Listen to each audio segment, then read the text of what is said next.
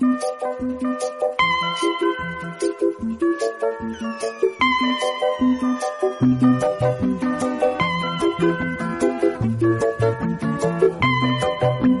difícil se hace siempre con esta canción.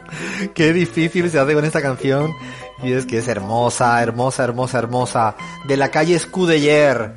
Escudeller, Crismar Lujano, de la calle Escudeller. A ver si lo vamos a tener un curso. De, igual que ella presume con, catalán, sí. con el inglés que no manejamos ninguno. Porque es el- no en la lona estamos todos en el inglés. Vos te un, ahí, inter- un ¿eh? intercambio. Y sí, idioma, como di- lo voy a decir a lo, a lo porteño, y sí, y, y, ese y porteño que nunca sabe para dónde va a ir. No, y, te quedas ahí a media. Bueno, vamos ahora un ratito, en los pocos minutos que nos van quedando, seguramente habrá otro programa para hacer una segunda parte de lo que se nos viene.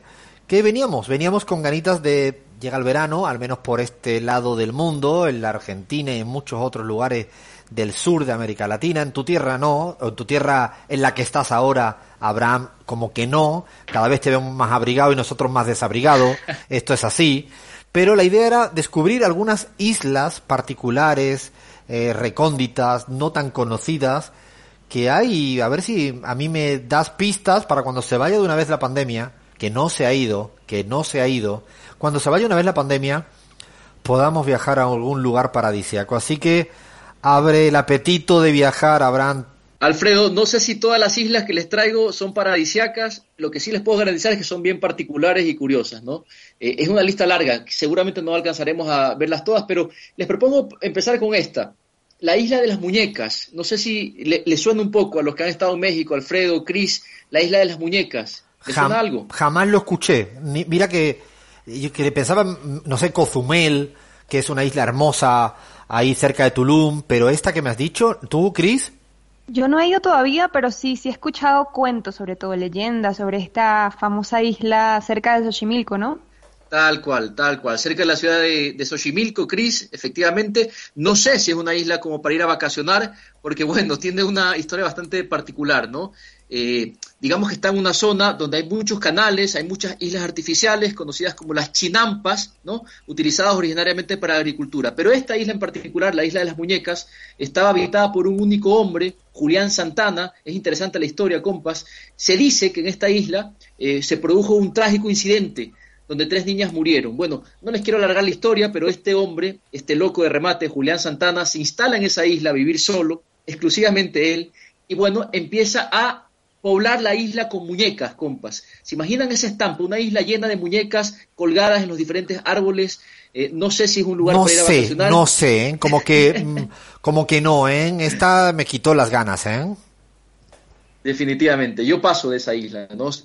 En todo caso, este loco decía que era para alejar a los malos espíritus. En todo caso, creo que aleja a los turistas, eso sí. Exactamente, iba a decir Isla lo de mismo. Queimada Grande. Queimada Grande, compas, esto es en Brasil. En tiempos anteriores, en esta isla había caballos, había conejos, había gatos, y ahora adivinen cuál es la población, la única población de esta isla. No sé, a ver, gallinas.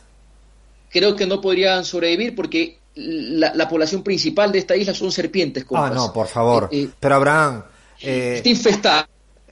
que, que, ah, no, ya te entiendo, ahora te entendí. Como estás con frío y en invierno español, dice, yo le voy a poner las peores islas a esta gente porque no le voy a plantear alternativas. De serpientes a muñecas, paso, Abraham.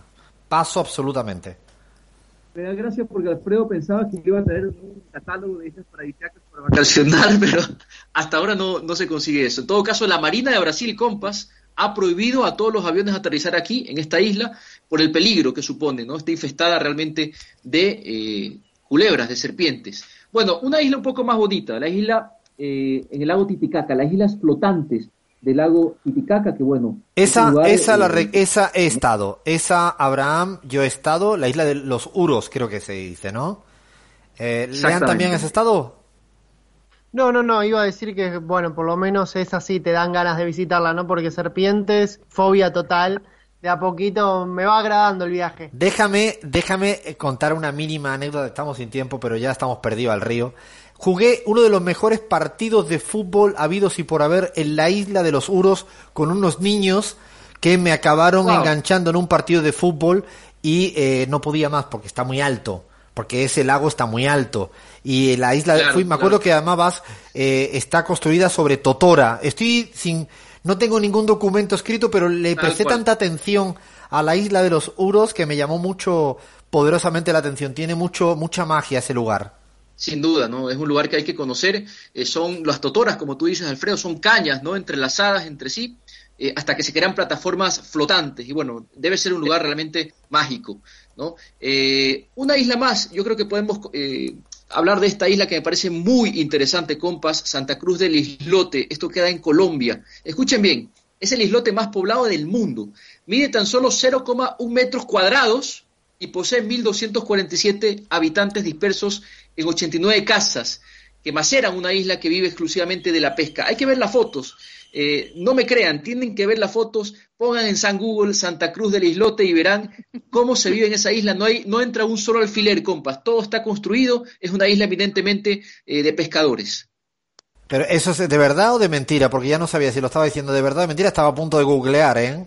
No, búscala, búscala, es una, es una maravilla. Bueno, creo que la gente está un poco apretada ahí, pero efectivamente es una isla diminuta, eh, pero viven 1.247 eh, personas, ¿no? Eh, y bueno, tenemos luego la isla de la Pascua, que es así, es archi conocida. Esa es la más conocida, ¿no?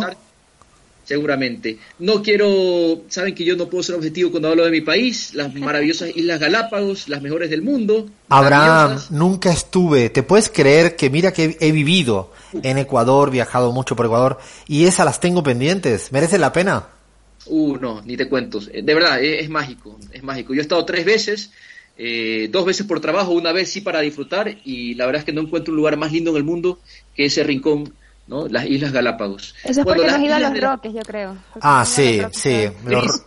Te puedo decir como una persona que ha estado en los Roques que me quedo con Galápagos. No, no, no, no. Ahí sí ya te forma. Abraham, Yo no Abraham, palabras mayores, ¿eh? Otra encuesta, otra encuesta. Otra encuesta. Yo no creo que lo vamos a parar aquí, Abraham, porque no tenemos más tiempo. Se nos viene la tanda informativa, pero para seguir seguramente la semana que viene hablando de más islas, cualquier, incluso le pedimos a los oyentes que nos escriban islas que han estado, que quieren estar, que han visto, que no han visto.